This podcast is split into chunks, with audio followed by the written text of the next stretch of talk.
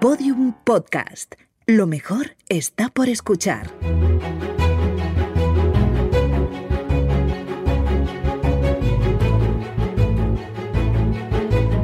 Historia de España para selectividad.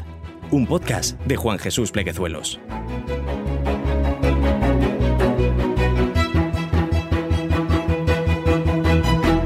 Bienvenidos, amigos y amigas, a Historia de España para selectividad. Mi nombre es Juan Jesús Pleguezuelos, soy profesor de Historia de Instituto y desde los estudios centrales del cuarto donde vivo te mando un caluroso abrazo. Estoy aquí con la misión, con el objetivo de ayudar a esos estudiantes de segundo de bachillerato para que saquen la mejor nota posible y también deseo de corazón que, además, que además disfrutéis de esta hermosa epopeya que es nuestra historia. Te recuerdo, antes de empezar con el programa, que este episodio lo puedes escuchar también desde la aplicación de Podium, donde tiene un montón de podcasts, muchos de ellos de historia y de muchísima calidad. También que si quieres sacar el máximo provecho de tu tiempo de estudio, puedes conseguir mi libro los 10 hábitos del estudiante exitoso lo puedes encontrar en mi blog www.elprofesorinquieto.com. Bueno, empecemos con el programa, pedazo de episodio que traemos. Vamos a hablar de los celtas y de los íberos, qué interesante. Miren, los celtas y los íberos eran los pueblos que estaban justo antes de la llegada de los romanos. Estos eran los habitantes que estaban en la península justo antes de la llegada de los romanos. Miremos un momento eh, el mapa de la península eh, justo antes de la llegada de los romanos. Vamos a ver qué tenemos aquí. Atención. Por parte de los pueblos íberos, cuenten conmigo, tenemos a los túrdulos, a los turdetanos, a los bastetanos, a los oretanos, a los edetanos, a los ilercaones, a los ausetanos, a los ilergetes y a los vascones. Eh, lo, estoy leyendo, efectivamente. si, lo si lo, han notado bien, lo estoy leyendo. ¿Cuántos pueblos he contado? Diez pueblos íberos. Diez pueblos íberos. Ahora vamos a contar eh, los pueblos celtas que tenemos. Tenemos a los celtas, a los lusitanos, a los betones, a los carpetanos, a los celtíberos, a los baceos, a los cántabros, a los asturas, a los calaeci. Nueve pueblos celtas. Estoy leyendo los principales. Hay más pueblos celtas y hay más pueblos íberos. He leído los principales. O sea, o sea que había 19 pueblos, 19 culturas antes de la llegada de los romanos. Esto nos, esto nos da un, un paisaje riquísimo en lo que se refiere a la cultura. O sea, es es tremenda la diversidad que había, que había en la península, ¿no? Bueno, vamos a hablar primero de los celtas. Los celtas son un pueblo de origen indoeuropeo. ¿Quiénes son los indoeuropeos? ¿Eh? Que siempre se habla de los indoeuropeos. Pues miren, en el cuarto milenio antes de Cristo había un pueblo al norte del Mar Negro que practicaba una manera rudimentaria de agricultura, que era seminómada, ¿de acuerdo? Que vivía del pastoreo, de la agricultura, un también de la caza, de la recolección, un poquito de todo. Estaba en, en transición al neolítico. Bueno, pues este pueblo a partir del milenio 4 empezó a emigrar ¿eh? y el nombre nos da una pista, indoeuropeo. Pues un parte de ese pueblo se fue a la zona de la India y parte de ese pueblo colonizó parte de Europa. Y eh, una parte de ese pueblo llegó a la península y esos son los celtas. Llegan a la península en torno al 1100 entre el 1100 y el 700 antes de Cristo. ¿Y por dónde llegan? Bueno, pues cruzan los Pirineos y se asientan en la meseta. También llegan desde, desde el mar, desde Cataluña, eh, llegados desde el norte de Italia y Suiza, y allí en Cataluña fundan la cultura de los campos de urnas. Hay que decir que este era un pueblo guerrero. Era un pueblo guerrero y esto lo vemos, por ejemplo, en su en sus poblados, que todos, todos, todos están amurallados. Y esto siempre lo hablo con los alumnos, ¿no? Si, tú eres un arqueólogo, estás desenterrando un poblado y ves una muralla, esa muralla es para defenderse de alguien, sí o sí. Y si no hay muralla, es que ese pueblo no conocía el concepto de guerra como si lo conocen los pueblos que están siempre con una muralla porque el enemigo les puede atacar en cualquier momento. Su economía era, era rudimentaria. Conocían la metalurgia, conocían el arado de dos ruedas y pasó con el tiempo que se iban mezclando con los indígenas. Ejemplos de los pueblos celtas, bueno, pues ya hemos dicho algunos. Tenemos los astures, los galaicos, los cántabros, los lusitanos, y estos se asentaron en el Valle del Ebro, en la meseta, en el norte, en el noreste peninsular y en el centro de la península. Los celtas se mezclan con los íberos y a esos pueblos les llamamos celtíberos. Ejemplos de pueblos celtíberos tenemos los carpetanos, los baceos y los betones. Y, y atención, vamos a hacer una pregunta de trivial. Estamos en clase de historia pero ahora nos vamos a meter un poquito en literatura. y vamos a poner aquí un suspenso moral o a prueba moral a quien no me responda a esta pregunta. Hemos dicho que de los pueblos celtíberos tenemos los carpetanos, los vaceos y los betones. Y en los betones había una cultura que era la cultura de los berracos. Y estos tíos, este, estos betones, se dedicaban a esculpir berracos a esculpir grandes berracos en piedra. Ya saben que el berraco es el cerdo macho. Y hicieron, hicieron unos, unos berracos guapísimos. O sea, pedazos de esculturas, pedazos de cerdos grandes. Cerdos las esculturas, no los betones, ¿no? Entonces han quedado por toda la península grandes esculturas de berracos en piedra, ¿eh? casi casi gigantes, bueno, que, que impresionan. Y atención, lo siento, estudiante de segundo de bachillerato, venía aquí a que te explicase historia y yo ahora me meto en literatura. Eh, que no lo puedo, no me puedo aguantar. Atención, estudiante de segundo de bachillerato, por un aprobado o por un suspenso moral.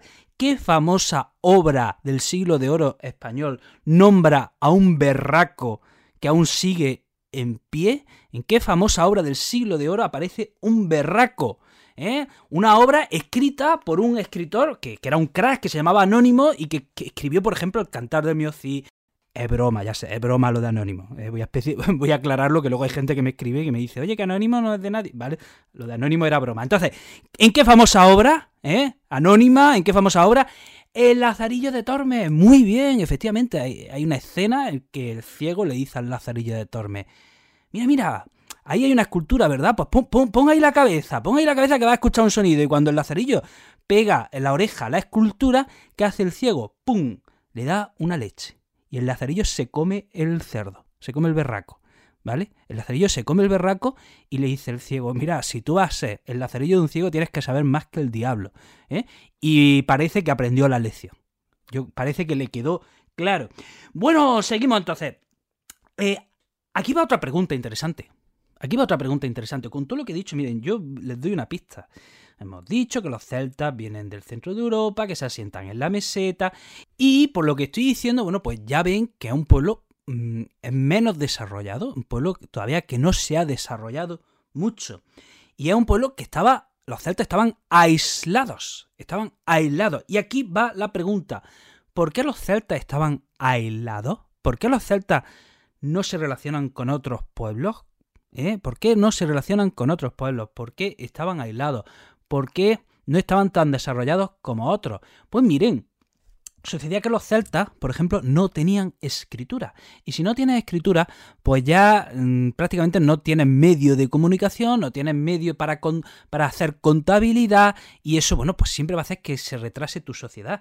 Tampoco tenían los celtas una moneda propia. Y si no tienes moneda propia, ¿qué no puedes hacer? No puedes comerciar. Si no puedes comerciar, no puedes entrar en contacto con otros pueblos, etc. Y además los celtas estaban lejos del Mediterráneo. Y el Mediterráneo, pues era, pues, pues era la bañera de Ulises. En el Mediterráneo era, era un lugar donde estaban los pueblos de un lugar para otro, comerciando unos con otros, griegos, fenicios, cartagineses, luego los romanos, tal. ¿eh? Y en el Mediterráneo había un, constante trasiego de comerciantes de una punta a otra, y eso los celtas, al estar lejos del Mediterráneo, pues no se pueden beneficiar de esos contactos, ¿no? Y ya para terminar con los celtas, decimos que su, su ley pues era consuetudinaria, es decir, viene de la costumbre. Y de la religión, pues ¿cómo era la religión? Pues, pues, pues, no lo sabemos. Sobre la religión de los celtas, pues no lo sabemos o sabemos muy poco. Era una religión que muy relacionada con la fecundidad y la fertilidad. Esto es un tema que, yo lo hablo mucho con los alumnos de primero de la ESO, porque es muy interesante, ¿no? El tema de la fecundidad y la fertilidad, porque, o sea, necesitaban, necesitaban que en su pueblo hubiera fecundidad. ¿Por qué? Porque si las mujeres no tienen niños, ¿qué le pasa a ese pueblo? Desaparece. Desaparece. O sea, eh, la vida de una mujer era más importante que la vida de un hombre. Porque si no había mujeres, ese pueblo iba abocado a la extinción. Y sobre la fertilidad de la tierra, igual. O sea, la, tierra tenía que dar fruto. Y para eso habría que rezarle a algún dios para que, para que la tierra diera fruto. Y si no la tierra no daba fruto, pues lo mismo. Lo mismo, ese pueblo iba abocado a la extinción. Y ahora vamos a hablar de los íberos. Y empezamos con una pregunta que, bueno, ya casi he respondido. Los íberos era un pueblo más desarrollado. Era un pueblo más desarrollado. ¿Por qué? Porque los íberos estaban más desarrollados que los celtas. La respuesta, pues ya casi la he dicho. Miren, los íberos se asentaban en el sur de la península, en el Levante, en la zona de Cataluña. ¿Y qué tiene en común todo esto que he dicho? Pues que es la franja mediterránea. la franja mediterránea. ¿Y qué pasaba en la franja mediterránea? Pues que la franja mediterránea, desde la franja mediterránea se tenía contacto pues, con los fenicios, con los cartagineses, con los griegos, pueblos de Oriente que estaban más desarrollados que nosotros y que con el comercio nos van trayendo, nos van trayendo sus avances. Y eso hace que los pueblos íberos, bueno, pues se desarrollen más. Eh, los íberos eran tribus independientes, pero tenían rasgos comunes. Por ejemplo, hablaban una variedad de la misma lengua. Los íberos, hemos dicho que los celtas son pueblos que vienen del centro de Europa, bueno, el centro de Europa, del Mar Negro, ¿no? Pues los íberos vienen, eh, los íberos podríamos decir que son autóctonos. Bueno, nadie propiamente autóctono, ¿no? Todo el mundo, todos los Homo sapiens, de alguna manera, venimos, si tiramos del árbol, todos venimos de África, ¿no? Pero tenemos que decir que sí podemos considerar a los íberos autóctonos en el sentido de que ya son los herederos de los pueblos del Neolítico. Ejemplos de pueblos íberos tenemos los turdetanos, los pastetanos, los oretanos, los ilergetes. En Andalucía tenemos que destacar a los turdetanos que se asentaban en el valle del Guadalquivir, donde otrora estaba el pueblo de los tartesos. Imagínense, el valle, un valle de un río siempre es una zona rica, siempre es una zona fértil. Los valles del río son, o sea, un pueblo que vive de la agricultura, ¿dónde mejor que asentarse que en un valle de un río? Porque esa, tierra va a ser fértil, sí o sí. ¿eh? Nos ponemos a nombrar pueblos que se hayan asentado en valles de ríos, pues había un tal, un tal pueblo egipcio, un tal pueblo mesopotámico, un tal pueblo eh, indio, chino, etc. O sea, todos los grandes pueblos, si pueden, en la antigüedad se asientan en los ríos. Tenemos también a los bastetanos, ¿de acuerdo? La zona de Granada, que tenían capital en Basti, cerca de la actual Baza. Y bueno, la agricultura de los íberos, pues mm, ellos cultivaban la triada mediterránea, el trigo, la vid, el olivo, también practicaban la ganadería, la minería, tenían una metalurgia más o menos desarrollada y comerciaban pues con los griegos, con los fenicios y con los cartagineses. Y esto es lo que comentaba. O sea, los íberos tienen contacto eh, con estos pueblos de Oriente que ya iban, nos llevaban bastantes siglos de, de ventaja. La élite la élite, la, sociedad había, la élite era una, la élite guerrera. Y los poblados aquí también son amurallados. ¿Esto que nos da a entender? Pues de nuevo, estamos en una sociedad guerrera y seguramente estarían en guerra siempre unos con otros. Y eso sí, los poblados, ¿dónde se construían? En zonas elevadas. ¿De acuerdo? ¿Por qué? ¿Por qué construir un poblado en zona elevada amurallado? Pues porque en una zona elevada siempre tienes una ventaja defensiva frente al atacante. Yo esto siempre, siempre aquí, yo, bueno, ya saben que yo vivo en Granada, que soy de Jaén, y cuando doy la Edad Media y estamos dando la reconquista, bueno, pues aquí por lo menos en Andalucía, bueno, y, más en Jaén, nos ponemos a nombrar pueblos con pueblos que están sobre una colina y que están amurallados, que tienen una torre defensiva, y hay un montón, hay un montón. ¿Por qué? Porque durante siglos fue una tierra de frontera y había una población que era mejor que estuviese sobre una zona elevada para poderse defender mejor.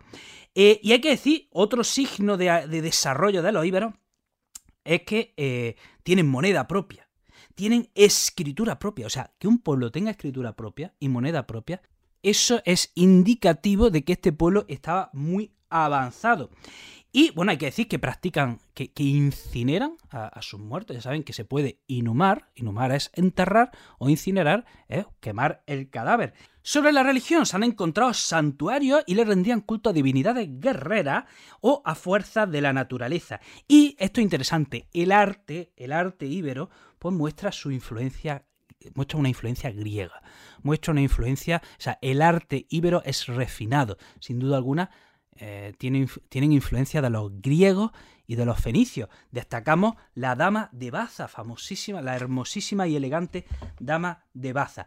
Y hasta aquí el programa de hoy. Espero que te haya gustado, espero que lo hayas disfrutado. Te recuerdo, este episodio lo puedes escuchar desde la aplicación de Podium Podcast. También te digo, tengo un montón de proyectos relacionados con la educación. Si quieres estar al tanto de todos ellos, puedes seguirme en mis redes sociales. Estoy en todas, en todas. Estoy hiperactivo en todas. En Instagram, el profesor inquieto. En TikTok, el profesor inquieto. En YouTube, el profesor inquieto. En Twitter, el profe inquieto. En Facebook, Juan Jesús Estoy en todos lados. Sígueme, sígueme si quieres. Si no me quieres seguir, tampoco pasa nada. Que te mando un abrazo enorme y que nos vemos en el próximo episodio. ¡Chao! Todos los episodios y contenidos adicionales en podiumpodcast.com. También puedes escucharnos en nuestros canales de Spotify, iTunes, iBox y Google Podcast y en nuestras aplicaciones disponibles para iOS y Android.